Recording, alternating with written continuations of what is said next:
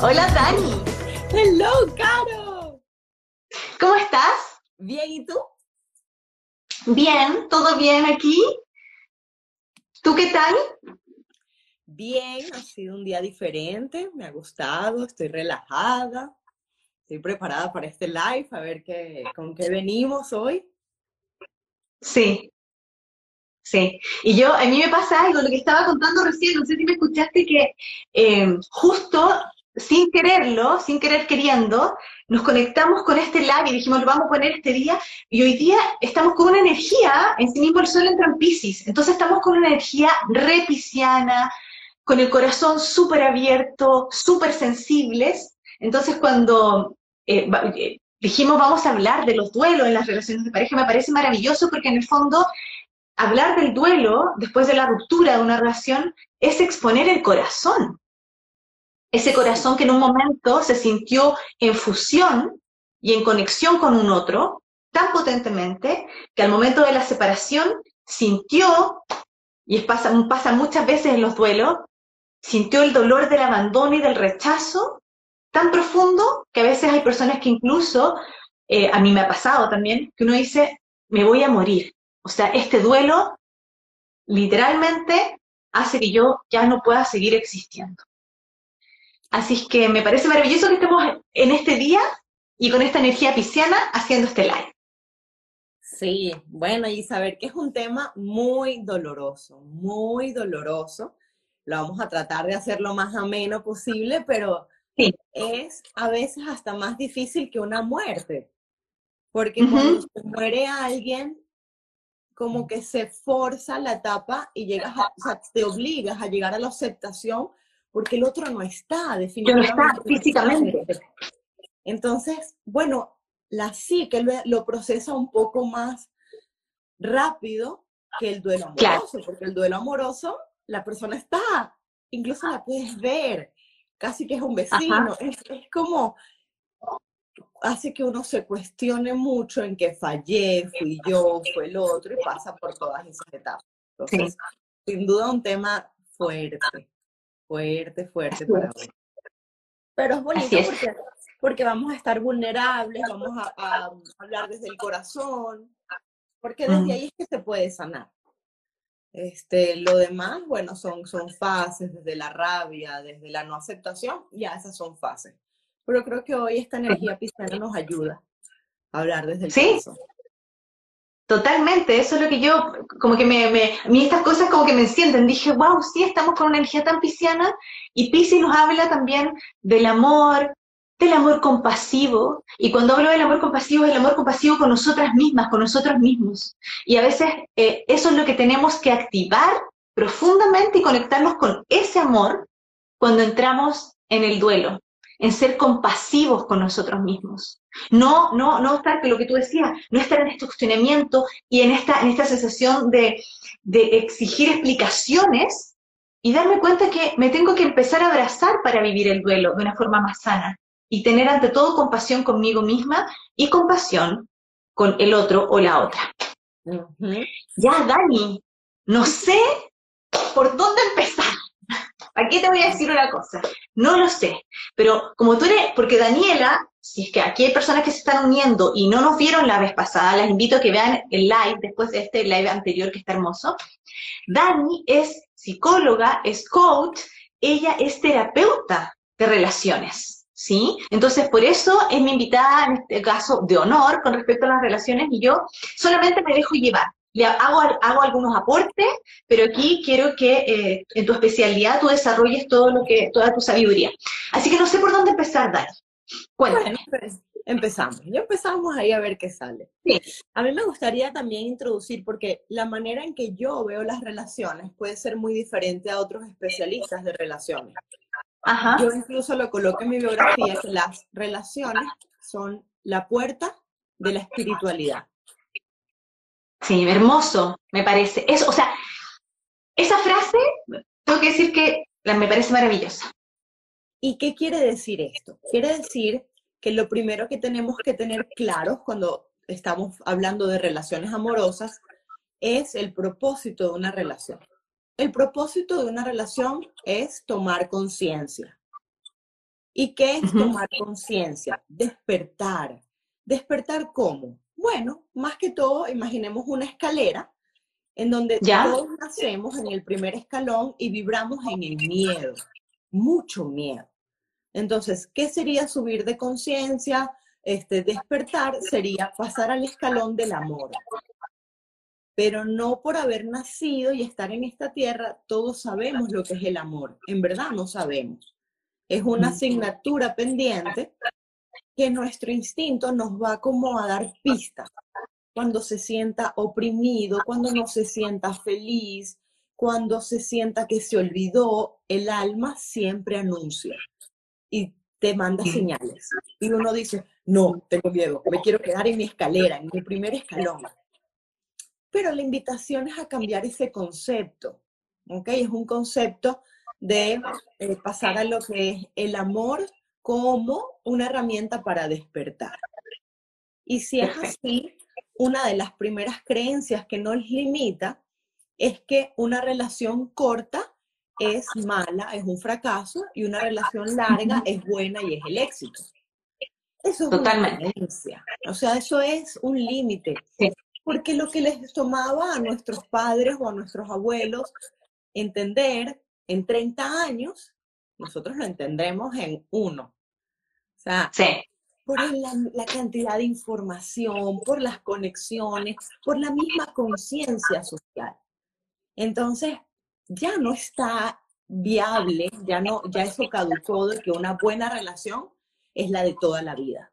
No, una buena relación es un espacio sano que te permita seguir creciendo en pareja hacia un objetivo. O sea, entonces la relación perfecta va a ser la que dure mientras nos sigamos contribuyendo a un propósito superior. Si eso duró un día, es tan maravilloso como el que duró 30 años. Tan maravilloso. Entonces, chequear de dónde vienen mis creencias, de que tengo que estar aquí pegada, para, ¿por qué? ¿Defendiendo qué?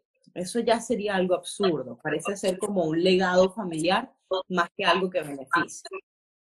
Sí. Por ahí. Y nos metemos en el tema de el duelo de relaciones, yo creo que es importante hablar más o menos de las etapas que pasamos los seres humanos con este duelo de relaciones, ¿ok?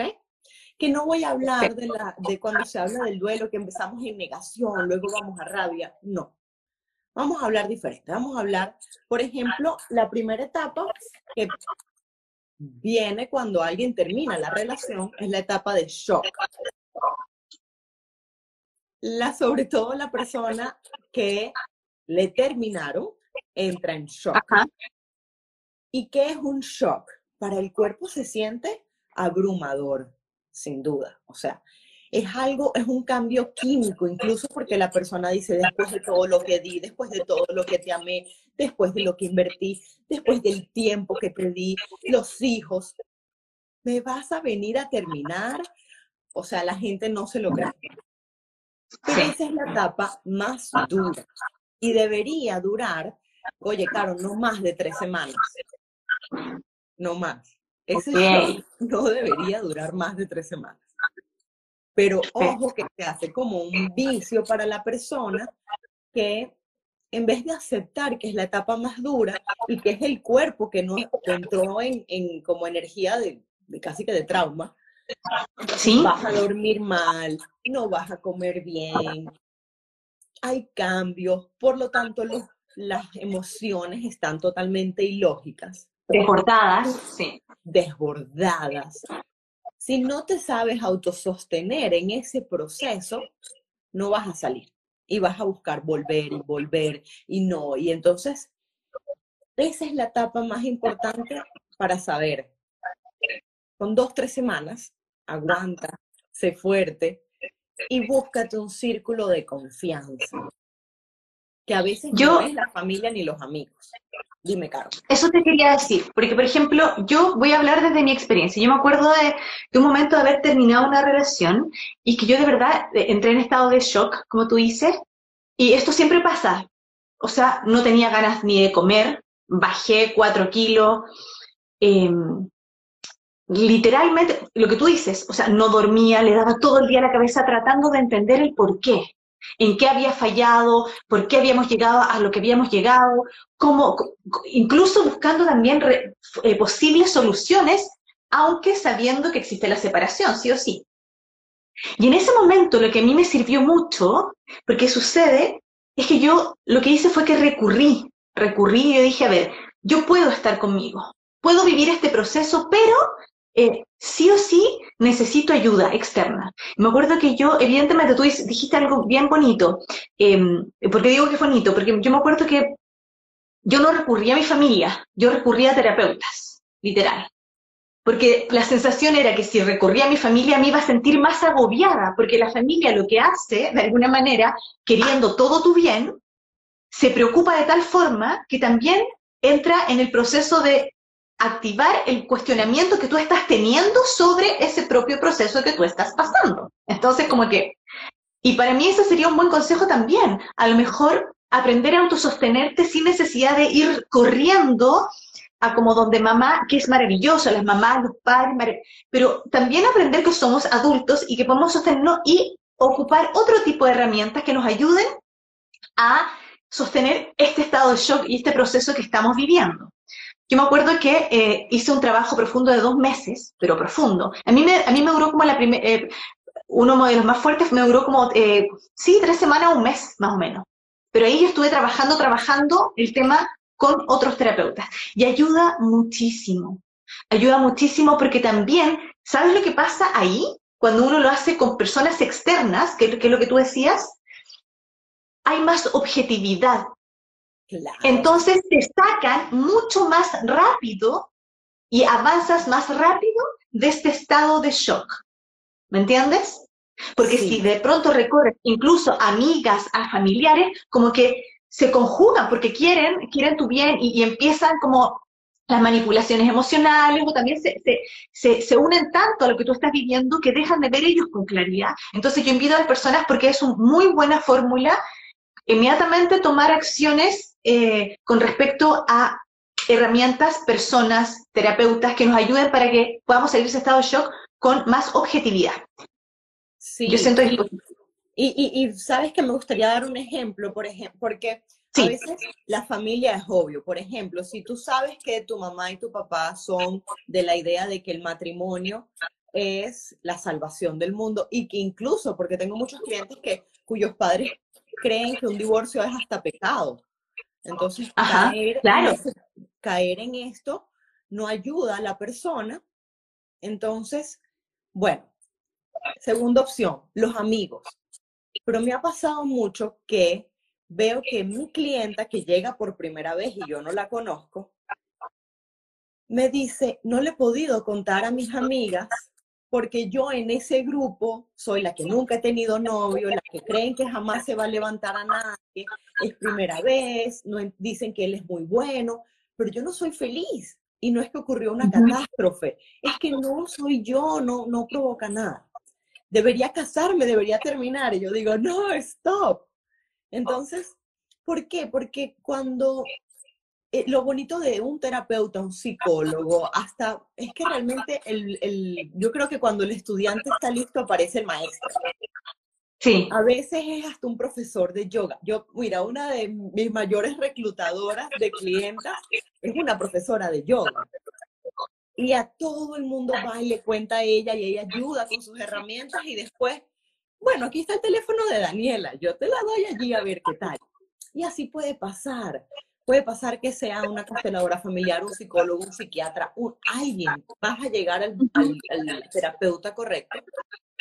Porque si no, seguimos como siendo leales a identidades. Si yo soy la, la pobrecita del grupo, cuando esa pobrecita me llegó a mí y yo veía a una mujer hecha y derecha, exitosa, bella, inteligente, no entendía qué hacía en esa relación. Para mí era, mm. era obvio que ella merecía algo mejor, por poner un ejemplo. Entonces, claro. la persona se puede ver en un espejo un poco más real, que no tiene esto que tiene la familia, no tiene miedos, no tiene esas identidades del grupo. O sea, básicamente por eso es muy bueno que la persona tenga buen olfato y se una a quien lo pueda ayudar. A veces ni lo son los amigos, ni son los familiares. Pero eso que tú hablabas de, de poner, bueno, pasamos el shock y el shock es netamente físico. Luego viene una etapa, una etapa de la pena, de, de la tristeza. Y, y en esa etapa, porque hay tristeza? Porque vienen todos los recuerdos. Si mm. tu marido tenía un Toyota, esa es la época donde vas a ver más Toyotas. Si le gustaba el color negro, tú ves negro en todos lados. bueno, es un, es un mecanismo un poquito de defensa que tiene la, la psique para buscar lo seguro en vez de lo mejor. Entonces empieza a traerte mm. recuerdos. Como que ya va, ya va, perteneces, perteneces. Uno tiene que ser más grande que, que este inconsciente que te va a mover la cabeza a que hagas también el duelo de lo que no pasó, de los lugares juntos, de los hijos que iban a tener y no tuvieron, o de los que sí tuvieron pero faltaron tres más. Empieza la etapa de la pena. ¿Por cuánto tiempo? Y aquí yo no me atrevo, a lo mejor hay especialistas que sí, pero yo no me atrevo, a veces me preguntan, Daniela, ¿cuántas sesiones necesito? ¿Crees que con una estoy bien? Compro el paquete de 10. Y mi respuesta es, tengo clientes que lo han superado en una sesión y clientes que llevan cinco años. Mm. Y Dani, cuando, cuando tú me dices eso, yo te lo, te lo pregunto si bien honestamente y pensando que yo también de repente he visto esto en mis, en mis clientes. Eh, ¿Cuál es la diferencia entre uno de, un, de una sesión o dos y uno de cinco años, por ejemplo? ¿Qué se le podría decir? Yo te lo digo porque yo, lo que yo, mi, sensación es de que todavía ahí hay un tema quironiano, ya astrológico, que es que todavía no resuelven el tema del abandono y del dolor desde un punto de vista mucho más grande que tiene que ver con mamá, papá y etcétera, ¿no? Y ahí sí hay que profundizar como con quirugía, eh, perdón, con cirugía, ¿me entiendes? Quirúrgicamente, iba a decir. Y, mira también un aspecto de que me venga una persona con una luna en agua, que va a querer meterse profundo, sentir, verlo todo. Es incómodo, pero se siente segura. O si me llega, en cambio, una luna en tierra, que a la primera llorada, ¿qué es esto? Yo no había llorado nunca en mi vida, no más, esto es muy incómodo. La resistencia. Sí. Claro. Entonces, ¿de qué depende?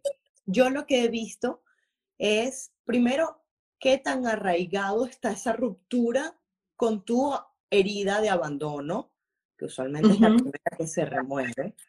Y abandono, a veces es que, bueno, sí, tu padre no te reconoció, o mamá de verdad te dejó, mamá murió, o a veces un abandono de papá se iba al trabajo y no te has permitido llorar eso pero para el inconsciente es igual, es un abandono que tuviste que revivir.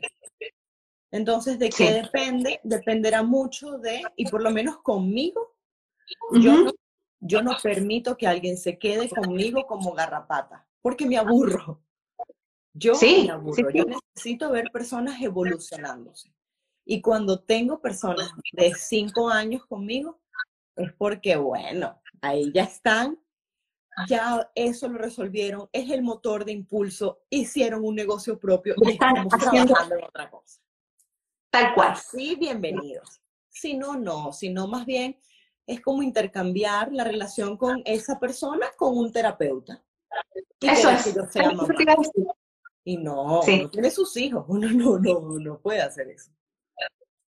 Entonces, sí, sí, sí, ¿qué, hay de buenas? Dime, dime. No, que estábamos en la parte de la tristeza, ¿no? Que, ah, que no, no sabíamos delimitar el tema de cuánto tiempo, pero, pero venía este otro, este otro paso. Sí, entonces, ¿qué es lo que quiero que entiendan? Que si estoy en el shock, no puedo dormir, entiendan que, ah, estoy al inicio, hay algo más.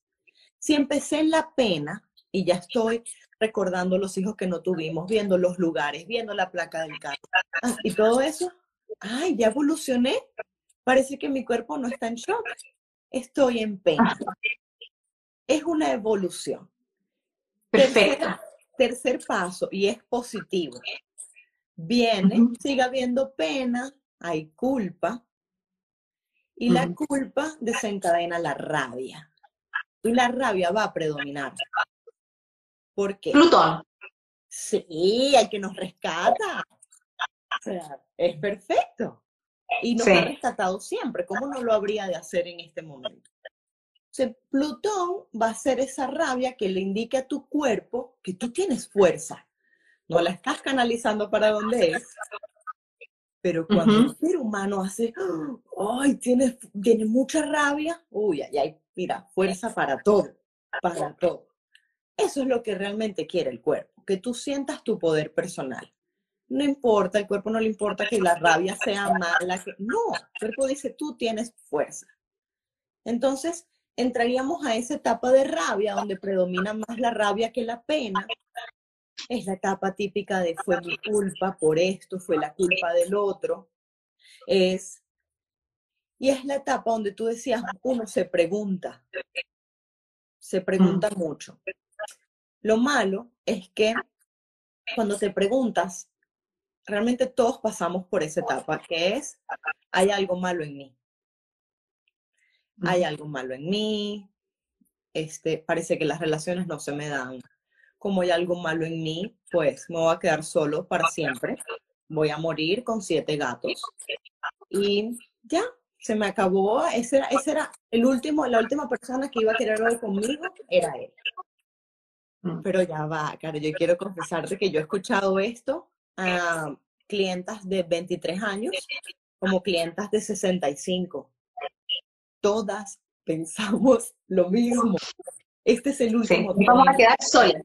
Sí, solas. Después de la ruptura. hay algo malo en mí. Siempre. El otro, si tiene culpa, culpa, esa es la rabia hablando. Pero por dentro está esa autoestima diciendo, no, no, yo no sirvo para nada. Yo no merezco el amor, yo soy imposible. Eso que tanto me decían de chiquita es verdad. Y allí empieza. Pero yo te digo, si estás sintiendo rabia, vamos bien, vamos bien. El cuerpo ya te está diciendo que tienes fuerza, que te puedes parar de la cama, como diría en, venezolano, así sea a mentar madre, es decir, una buena grosería, tener una buena rabieta. O sea, eso para mí es progreso. ¿Ok? Entonces, perfecto. ¿cuál va a ser la cuarta etapa? Y es la etapa que bueno, realmente es la última de este proceso de duelo, luego vienen dos más, pero son etapas positivas, es la etapa de resignación. Aceptar. Aceptar. ¿Qué vas a aceptar? Lo primero es que, señores, señoras, mujeres, todas esas preguntas son muy válidas, pero no tienen respuestas hoy no en preguntarte por qué, qué hubiese pasado si yo hubiese cambiado, fue que dije esto, fue que hice lo otro, si no hubiese hecho esa cosita. Son muchas cosas que uno está ávido de responder. Y la etapa cuatro es cuando entiendes que estás pagando un precio muy alto por buscar respuestas y no estás dispuesto a pagar más ese precio. Es un dolor de cabeza, es un dolor en el alma. Entonces, es un momento que uno dice, ya, ya. No entiendo, duele, pero ya. En el fondo no es, no es, es, es no estar en la lucha, sino que lo que hace antes para mí, Plutón, es que te activa tu poder y tú dices, esta soy yo. Y ya no, en el fondo no voy a luchar, sino que simplemente voy a aprender a sostenerme. Sí, a mí me da risa que me preguntan, mire, si fue lo contrario al, al abandono, recibiste más bien mucho amor, atención cuando niño, también es viable, es muy viable. Yo usualmente no creo, por eso me encanta usar la constelación y la astrología. Yo no creo mucho lo que mi cliente me dice.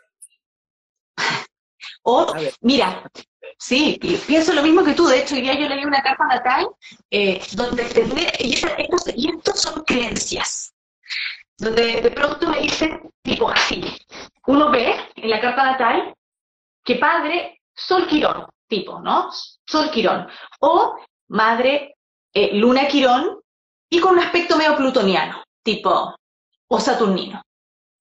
Y la persona tú le preguntas, le dice, astrológicamente uno está viendo que aquí no hubo madre, que no hubo padre, que no hubo la contención de amor de mamá como debería haber sido, de amor, de nutrición, de naná y de papacho, o que el papá la reconociera también, la viera a su hija. Entonces tú le preguntas y te dice, no, pero sí, mi mamá, tú le dices, te dice, no, sí, eh, yo tuve mucha atención, mucha atención. Y le digo, ok, y le empiezo, pero la atención que tenías, ¿cómo era? Era que, ¿qué, ¿a qué llamas tener atención? Y aquí viene la parte donde también tenemos falsas creencias con respecto al amor. ¿Me entiendes? Y al amor sano y al amor. Entonces, tipo, ¿a qué le, yo le decía, ¿a qué, a, qué, ¿a qué tú le llamas que tenga atención? ¿A que esté encima tuyo? ¿Eso es para ti amor? Entonces me decía, sí, que por eso. Claro, por eso yo siento que me, que, que, que, que sí, sí, yo lo sentía súper cerca a mis padres.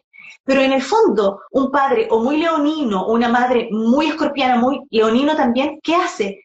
Que, que quiere tener tanta propiedad del hijo, de la hija, que tú, y, el hijo o la hija siente que, que en el fondo le está poniendo toda la atención, pero no lo está viendo, no está viendo quién realmente es esa persona. Entonces, ojo, porque esas son creencias, y por eso cuando tú me dices, uno no le, yo tampoco le creo mucho cuando lo que me diga. Yo digo, me están diciendo esto, pero yo empiezo aquí, ok, aquí llamas tú amor con respecto a a, lo que, a lo que tú viviste. Y le explico un poco a la persona que funciona desde esto. Es tan simple. Es la contención que puedes recibir y el que otro te simple, Caro. Ojalá. Es complejo. No, yo sé. No, no, no. Digo simple, digo simple en el sentido de, de, de entender que ese es el amor. Hoy día estaba hablando de eso un poco con Pisces, ¿no? El, el, estar con el otro, verte reconocerte, saber que eres un ser, eres tú único y, que, y, reconocerte en tu ser individual y desde ahí amarte, ¿me entiendes? Y ahí hablamos, ¿te acuerdas la, la vez pasada? De las libertades, etc. Y hice un dibujo, sale un poco, puede ser mal interpretado, pero bueno, aquí voy. Perfecto. Una montañita en donde ¿Ya? Todo esto es la base, es el 95%. Ya. Este es el 5% de nosotros y esto es lo que es consciente en el ser humano, nuestro 5%. Eso es mm. el ego diciendo, ah, yo soy extrovertida, yo soy inteligente, yo soy psicólogo. Ese es mi 5%. Sin embargo, la pareja que encontramos, hacemos un clic maravilloso pero viene a mostrarnos esto. El 95% que no es posible que las personas lo conozca de sí mismo a menos que haya pasado muchos años en una buena terapia, que se haya hecho ejercicios de inconsciente, que analice sus sueños, que sepa cómo es su estructura familiar. O sea, la verdad es que esto no es para todo el mundo. Una relación exitosa no es para todo el mundo eh, y el crecimiento personal duele, duele muchísimo. O sea, es mucho más fácil sufrir que asumir la solución. Mucho más fácil. Mucho más fácil. Pero si en esta audiencia hay gente que dice, ya va, yo no resueno con quedarme, porque hay personas que dicen, ahí leí un comentario que decía, los dos nos amamos, pero igual no funciona. Y es que hay que también quitar la creencia de que la relación se acaba por falta de amor. Nunca. Nunca. O sea, ese corazón sigue teniendo amor y probablemente si se analizan por todas las exparejas, porque uno siente aprecio, más cuando uno es compasivo con uno mismo, uno sabe que hay muchas imperfecciones, hay muchas cosas que está bien que existan. Pero estamos desviando el foco de que el amor debería ser eso. Nos amamos, firmamos un contrato y ya ahí coexisto. No, el amor es un trabajón. Es como Totalmente. cómo crezco, cómo me hago respetar. Y sabes qué es mm. curioso que analizaba hoy. Mira esto, Carlos. A mí me gusta analizar muchas cosas. Ahí yo tengo Júpiter en la 12. me encanta. Es mi sol también. O sea que a mí la 12 me apasiona. Y este era que más o menos a los dos años, y lo sé porque mi hija tiene esa edad, es que viene Venus al mecanismo de la psique. Y entonces, ¿qué hace Venus? Los niños ven a papá y a mamá y rápidamente saben cómo ganárselos y seducirlos. Y Marte viene y va por lo que quiere. Quiero a mamá, la seduzco o hago el berrinche y ahí voy. Entonces, bueno, mira esto. Adivina qué pasa en la adultez.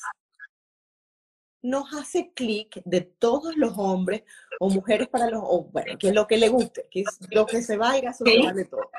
Viene una persona de los 7 billones de personas que hay en el mundo que te hace clic en el corazón. ¿Por qué? ¿Por qué justo esa persona te hace clic? Bueno, inconscientemente debe sonar familiar para ti. Por eso hay para todo el mundo. Entonces, el inconsciente ya hizo clic. ¿Qué me dice a mí?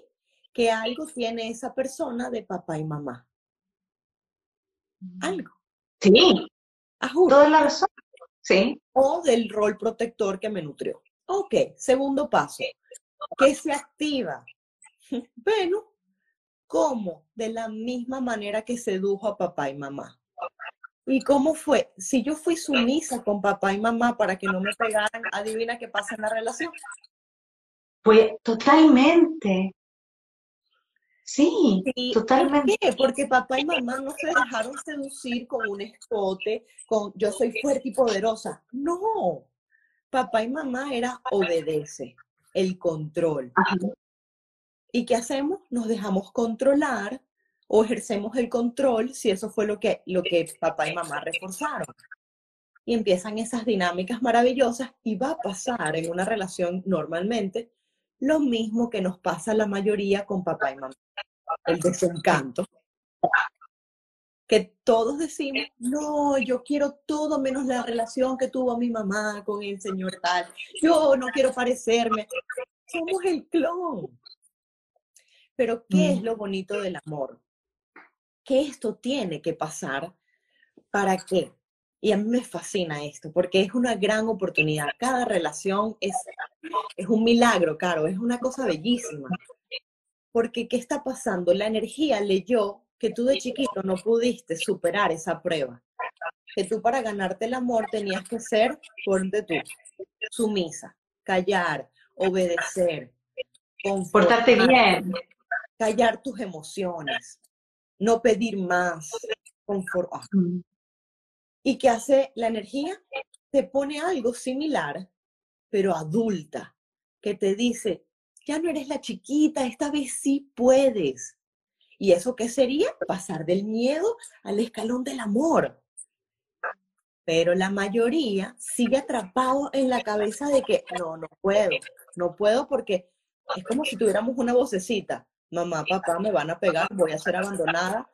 Y es abandonada de que se me va a remover el amor. ¿Y el amor de quién? ¿Qué era papá y mamá para nosotros? El mundo. Ajá, sí. No es que no sentimos, ay, mira, es aquí Lola Santos que me va a dejar de amar. No, a mi querida Lola no la conozco. Es esa pareja que para mí representa papá y mamá, el mundo me va a dejar de amar. O sea, qué loco cómo trabaja la mente. Yo, o sea, amo estas cosas. Porque al final, ¿qué venimos a hacer? A darnos cuenta, mirarnos en un espejo. ¿Qué edad tengo? Sea, ya no tengo nada que perder. Ya, más bien mucho que ganar. Y cada vez que me supero y supero una prueba que de infancia no pude ni hablar de si, si fui abusada, caramba, ahorita tengo la prueba de que nadie me abuse, de defenderme, de ejercer mi voz, mis derechos. Pero si no te ponían de frente a una pareja que te hiciera revivir algo así muy similar, ¿cómo te ibas a dar cuenta que habías crecido? No, tienes que superar la prueba, es igual en el colegio. Presentamos exámenes y al final viene el de lapso. Y si no pasas el examen final, repites el grado. Es lo mismo en el amor y en la vida realmente. Es como un constante chequeo con la realidad, ¿dónde estoy yo parado? Pero hay que ver esa, esas rupturas como regalos. Y esos regalos están muy relacionados, dado todo lo que estamos diciendo, con el reforzarnos a nosotros mismos, porque sabes lo que pasa es que a veces cuando entramos en estos estados de duelo y de, mucho dolor en la separación, sentimos que que no, que, que, como que dejamos de existir. Las, las personas dicen, es que ya no vale, ya, me vale madre, ya no valgo nada, ¿me entiendes? Y tengo que estar unido a un otro. Y lo que te está diciendo y lo que te está enseñando, muchas veces ese mismo dolor, es que tienes una capacidad tú misma de poder sostenerte, que tienes un poder muy potente. Entonces también, y la parte que lo, hablamos la vez pasada en el live, saber que, que, no puedo tampoco vivir con esta sensación, eh, es como lo que hoy día yo decía hace un ratito con Pisces, ser compasivos con nosotros mismos y ser compasivos con el otro.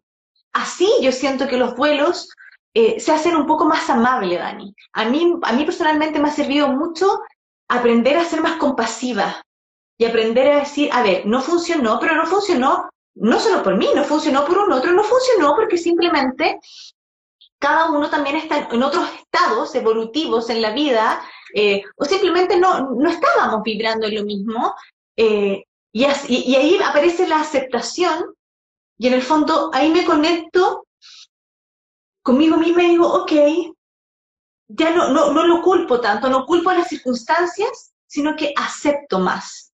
Y cuando acepto, vuelvo a conectarme con mi amor propio. Que esto es súper importante. Pero eso yo lo veo en una persona que, incluso, claro, la realidad es que cuando decimos compasión, hay muchas personas, incluso aquí conectadas, que no entienden el término, vivir el término, suena algo alejado.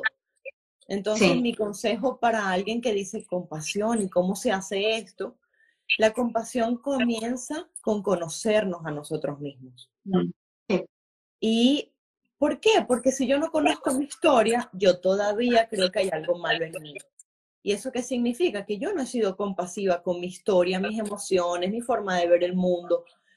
Entonces, si yo no tengo ese amor por mí, no, es, es muy difícil sentirlo por el otro porque en verdad no lo entendería. Sí, totalmente, totalmente. Y, yo creo que el paso para ser compasivos con nosotros, como tú decías, es el autoconocimiento, y es lo que yo digo, la autocontemplación. Es como, y que suena súper así como, es que de verdad es saber escucharnos, saber escuchar al cuerpo, saber escuchar lo que decimos, las señales, sí, que antes vienen. Y si yo lo llevo al astrológico, es vivir porque para mí la palabra compasión es muy de Neptuno, muy pisciana. Es conectar con nuestra casa 12. ¿Qué es nuestra casa 12? Nuestro inconsciente. El inconsciente tuyo, el colectivo, el vientre, o sea, ir a profundizar en mi historia, en mi historia familiar, en, mi linaje, en cómo crecí, en qué entorno, con qué situaciones, que hablan de mis creencias con respecto al amor. Sí. Entonces ahí yo creo que cuando uno hace ese camino se conecta con, eh, empieza a conectarse con ese, lo que yo les decía, que claro, tú decías que a lo mejor mucha gente no lo va a entender, con el amor compasivo, con nosotros mismos y con los otros. Y como todos ahorita estamos, yo creo que apenas descubriendo qué es la espiritualidad, porque teníamos de, de, que a lo mejor pasamos de lo religioso a lo espiritual, pero nos movemos allí un poco en, esa, en ese mar que va y viene. Hay una chica que pregunta, ¿cómo distinguir que no te estás dejando llevar por el ego y empiezas a pedir cosas que antes callabas? La verdad es que el hecho de querer luchar con que somos un ego ya te está sacando de, del espiritual, por así decirlo. Por lo primero, también viene con aceptar que es muy diferente, pero hacia allá vamos. El amor de Dios, del universo enérgico, que el amor de relaciones. Totalmente. Yo prefiero desligarlo 100% y luego ir uniendo. ¿Desligarlo en qué sentido? Porque yo misma me vi atrapada en ese, en ese mundo donde estaba en una relación que mi ego o, mi ser espiritual me decía, no juzgues, todos somos perfectos, que no, no, no estás para pedir, estás para dar, y te mueves en esa alta conciencia. Pero lo más obvio es que no eres feliz, no, no es la persona con la que quieres hacer una vida, que coño estás haciendo ahí, porque el ego te está obligando a que sufras. Entonces, ¿cuál es la alerta roja? ¿Estás sufriendo? No. Agarra la lección y suelta al maestro. Los maestros pesan mucho Imagínate que tuviste un novio de dos metros, de 200 kilos y te vas a montar ese maestro encima, Karen, por favor. No puedes. El maestro pesa mucho. Totalmente. Tomar la lección y soltar a papá, a mamá, a la abuela que nunca se casó, a cualquier conexión. Agarremos la lección que es sencilla. La, lección suele ser sencilla. Lo que pesa es andar con un maestro cargado. Soltamos el maestro y entendemos que la diferencia entre el ego y la parte de nuestro ser superior es que el ser superior siempre va a buscar lo que traiga paz. Y la paz es sostenible, ¿ok? El ego no, el ego puede buscar montaña de emociones, beneficio personal, control, incluso felicidad. Yo no te digo que usen de termómetro la felicidad, porque la felicidad trae eh, beneficios a muy corto plazo. Es evaluar qué sientes en esa relación, hacia dónde te está llevando y que el siguiente paso te dé paz. Las relaciones deberían dejarse en paz la paz de saber que esto a largo plazo es lo mejor para mí. Y es muy difícil que sea lo mejor para los dos. todavía no estamos ahí.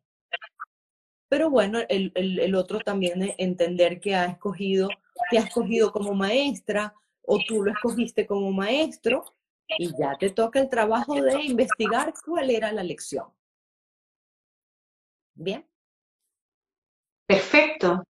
Dani, y, en honor al tiempo también, y, en honor a, lo que, porque hablamos de, vamos en el cuarto paso, ¿no? Sí, te hablaba de que hay dos etapas más, pero son etapas ya buenas. Mucho más como eso, las, positivas como, o sea, las otras son súper positivas porque nos ayudan a crecer, pero vamos a hablar de algo un poco más amigable a lo mejor. Bueno, las últimas dos, por así llamarlas, eso es un poquito para darle estructura a la mente que necesita saber dónde estoy, hacia dónde voy, es muy importante. A pesar de que cada proceso sea muy único. Este, bueno, hablamos de la, de la quinta etapa, que es una etapa de reconstrucción. ¿Y qué es reconstrucción? Dejar de poner el foco, la persona inmediatamente empieza a poner el foco en sí misma y no en la relación que tuvo en el duelo. ¿Y qué es lo típico que ocurre? Empezamos a hacer ejercicios, empezamos a enfocarnos en el trabajo, empezamos a ver, oh, wow, mira cómo me veo, no me había visto al espejo, déjame trabajar esto por aquí, esto por allá, y nos reconstruimos. Y esta es una etapa muy importante. Porque yo... Y muy hermosa. Es la mejor, es la mejor, porque esto es crecer. Sí. Entonces es darte cuenta que eres diferente, que creciste en algo. Entonces, si creciste, esa, ¿tú me escuchas, Caro? Yo te escucho. Ah, perfecto, ok, yo todavía ahí un poquito cortado, pero creo que sí. Es darte la oportunidad de reforzar tu nueva identidad. Yo que tengo estas tribus de mujeres, siempre le digo a las mujeres cuando nos presentamos, les digo, dense la oportunidad de presentarse como quienes son hoy. Quierense, perfecto. No ayer, no en el grupo de amigas, no de papá y mamá. Y me encuentro muchas veces con mujeres que solamente se conocen a partir de darse la oportunidad de presentarse desde el hoy. Entonces, ¿quién eres después de esa relación? Ah, juro algo cambió en ti. Ojo que es muy del ego, ya no confío en los hombres, ya no vale la pena el amor. Si estás allí, no estás en reconstrucción, estás en la etapa 3, que es la rabia. No se confundan. Falta un poquito, falta un poquito. Tiene que haber una total aceptación de, esa ruptura para que nos reconstruyamos. Si no hay aceptación, desde ahí no nos vamos a, nos vamos a poner escudos. Tal cual. Y finalmente viene la etapa 6, que es la resolución.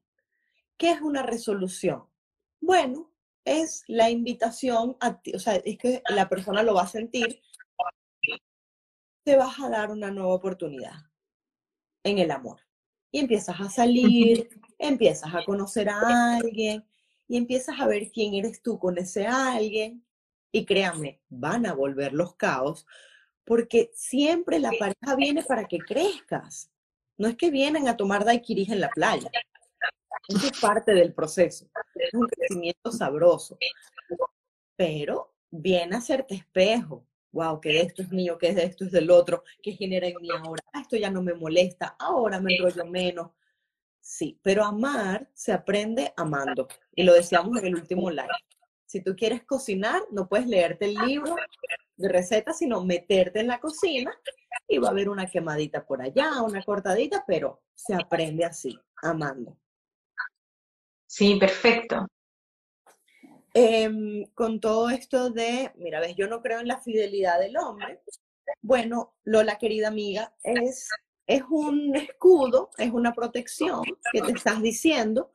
Y como todas las cosas que nos decimos, siempre tienes que parar, o sea, lo adulto es parar y decir, ¿de qué me sirve creer esto?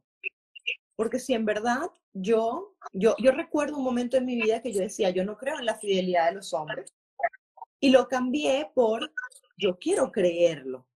Y bueno, claro, yo iba recolectando historias en la calle de, ya va, y, y usted ha hecho, o sea, usted fue fiel toda la vida. Y me acuerdo cuando me casé con mi esposo, que yo seguía en esta búsqueda, mi esposo, amor, mira, aquí está otro hombre, míralo, míralo. Él me dijo que, y sale en un reportaje que tiene 30 años, que ha sido fiel siempre. Y así fui, recolectando historias que cambiaran mi mundo tan infantil y tan lleno de miedos. Entonces, ay, allá eso es otra realidad. eso es literal, eso es literal una creencia que te limita. Te limita y aquí tiene que ver con, yo a, a, a Lola que dice eso, yo le, aconsejaría o vería qué pasa con la confianza también en la vida. ¿Qué pasa con confiar?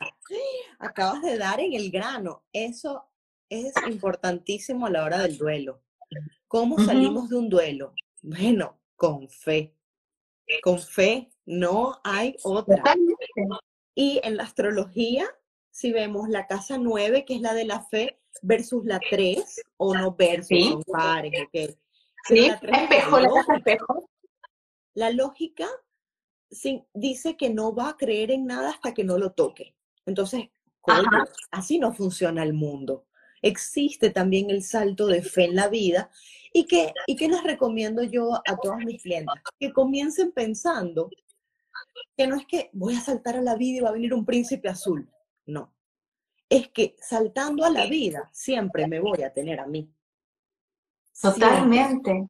Totalmente. A, mis sueños, a mi fuerza. Si pude salir una vez de este desamor, puedo hacerlo otra vez. Probablemente la mayoría de nosotras ya vivió lo más difícil en el pasado. Y, y Dani, yo te quiero decir algo sobre la quinta etapa, que creo que es súper importante, que es la etapa de la reconstrucción. Cuando uno ya de alguna forma ya ha pasado el duelo, el la, la etapa de la reconstrucción para mí, como tú lo planteas, es fundamental. Porque imagínate esto, que tú te compras una nueva casa, que es tu propio hogar, ¿no? ¿Qué más hermoso, qué oportunidad más grande de poder adornarla de la forma que tú quieras, con los colores que tú quieras, con las plantas que tú quieras, con los muebles que tú quieras, o sea, en esa etapa de reconstrucción, creo que debe aparecer y probablemente aparece nuestra mayor virtud y aparece nuestra mayor versión, porque tienes, la vida te está dando la oportunidad de crear una nueva Dani, una nueva Caro, ¿sí? Y desde ahí también darte la oportunidad y confiar que tú puedes sostener a esta nueva persona reconstruida. Yo siento que a mí, por ejemplo, me ha servido muchísimo y te juro que yo, yo viviría en esta etapa de reconstrucción porque siento que eh, me, me, me, abre la cabeza, me expande mi creatividad, expande esta sensación de decir, wow, puedo tomar esto ahora, puedo hacer esto otro. La verdad, eh, eh, aquello que yo pensaba que era o que no estaba haciendo, puedo hacerlo de otra manera. Y aquí viene la parte cuando uno dice, que uno puede evidentemente evolucionar y cambiar, ¿ya? Porque a veces tenemos la tendencia que no, yo, no, sí, sirve. Entonces, la etapa de la reconstrucción para mí, por favor, disfrútenla, como si se estuviesen cambiando a un, a un nuevo hogar y puedes ponerle todas, todas las, los adornos de la forma a tu manera, digamos, y disfrutar ese proceso. Y me atrevería a decir que en estos tipos de relaciones a lo que vamos a evolucionar es que solo hay una relación exitosa si hay transformación personal. Totalmente. Es la única manera de que podamos llegar a otra vez esos 30 años de casados, 40, 50, mis abuelos creo que cumplieron hasta 60 años de casados, o sea, para llegar a eso con una alta conciencia es porque estás comprometida personalmente a transformarte y al otro le sigue gustando y sirviendo eso.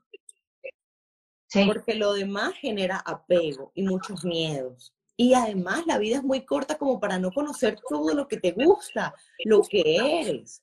O sea, tenemos que tener esa libertad de, evolucionar como seres humanos. O sea, eso es clave. Eso es amor. Eso es realmente amor.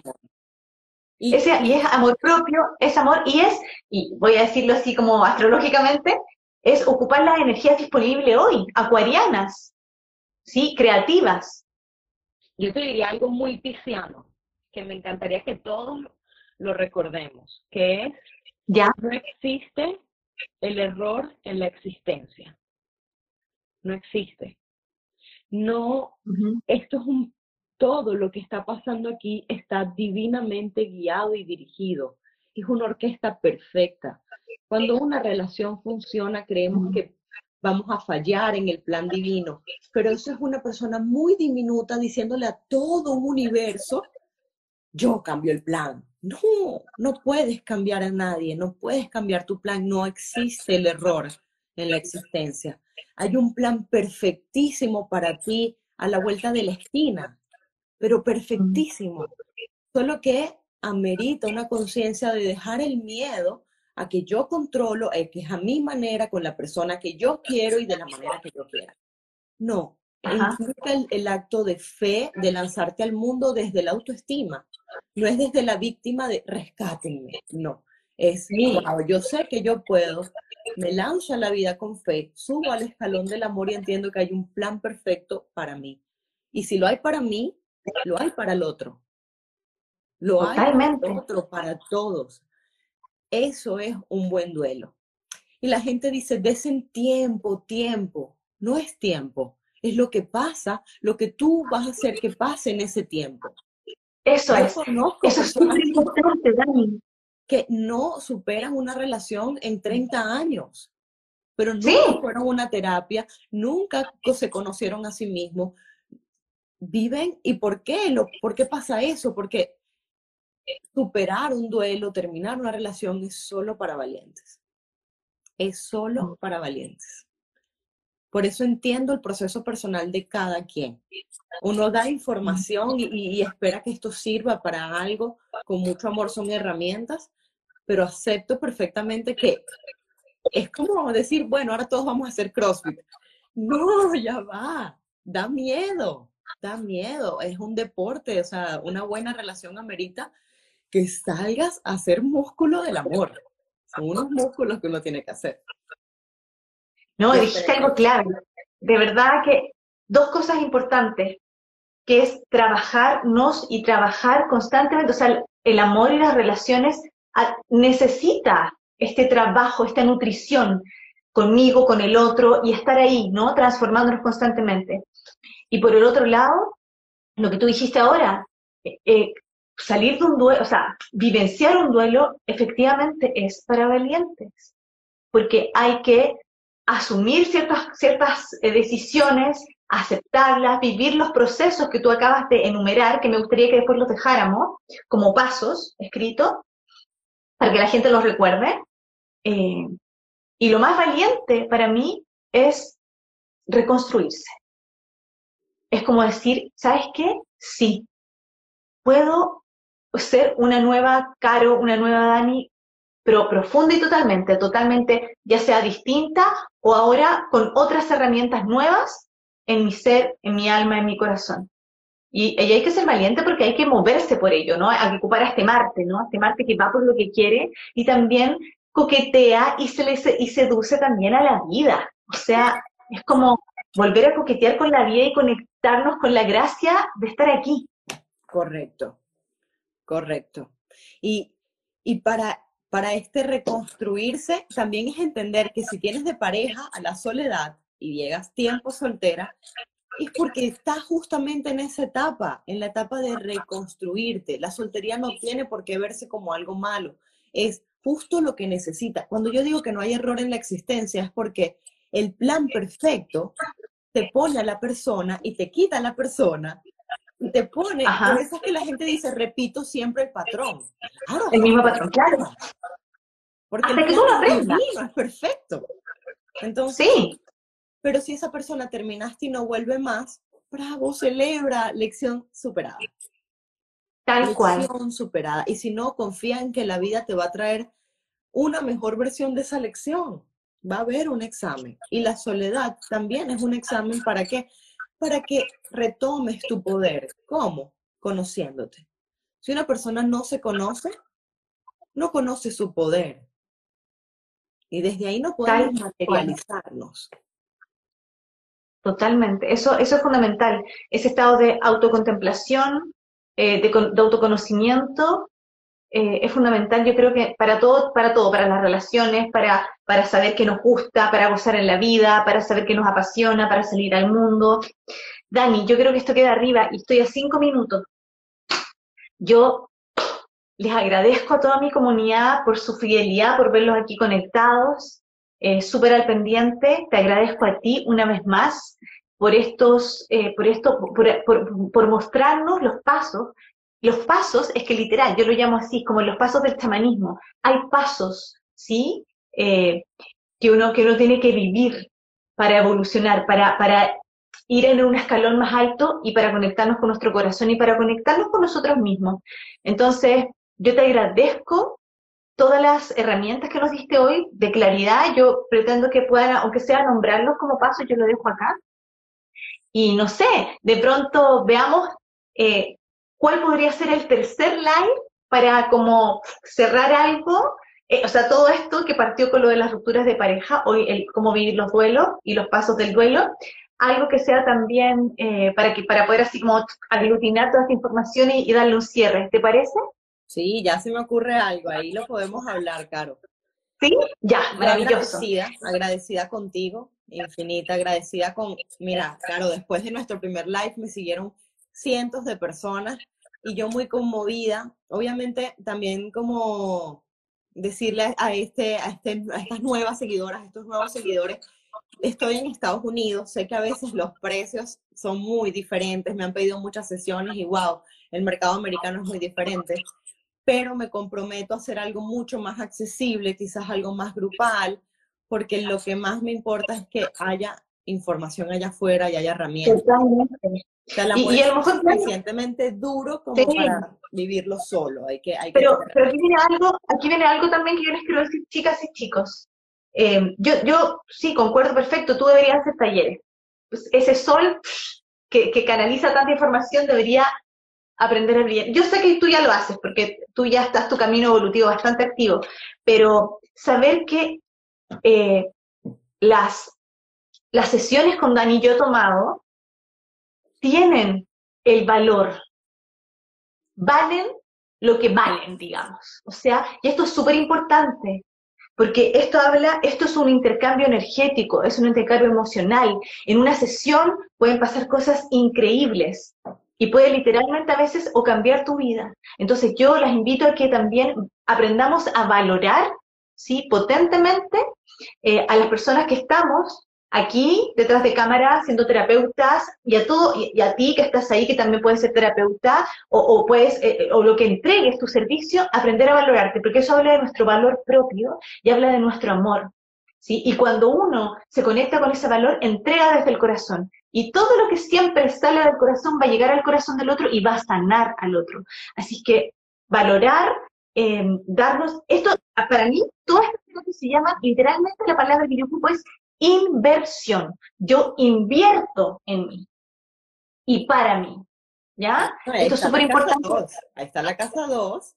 Ahí empieza también la clave de cómo hacer dinero y ahí está Venus, cómo nos relacionamos. Es todo, es lo mismo, es lo mismo. Totalmente. Así es que eh, conectarnos con eso también, no desde la carencia, desde la abundancia. ¿Ya? Lo que va. Y la abundancia con uno mismo. Así que gracias, Dani. Te mando un beso gigante. claro, te quiero mucho. no, yo también, no, es que te quiero contar, aquí yo me empiezo así a, estoy súper uraniana, a decir que, a decir que ayer tuve una sesión con Dani, wow, o sea, eh, creo que, creo que esta semana, o sea, no esta semana, la próxima, ya tipo lunes voy a hacer eh, lo, lo que dijimos psicomágicamente que tengo que hacer, así que gracias, porque fue así, ¡tarán! Se me abrió la cabecita y fue como, sí, esto que estoy sintiendo aquí es. Gracias. Para que quede arriba, les mando un beso, abrazo a todas, a todos. Gracias por estar presente y les aseguro que vamos a hacer otro live. Eh, ahí vamos a ver qué tema. ¿Ya? Perfecto. Gracias, Caro. Gracias a todos. Que estén bien. Nos vemos. Chao. Bye.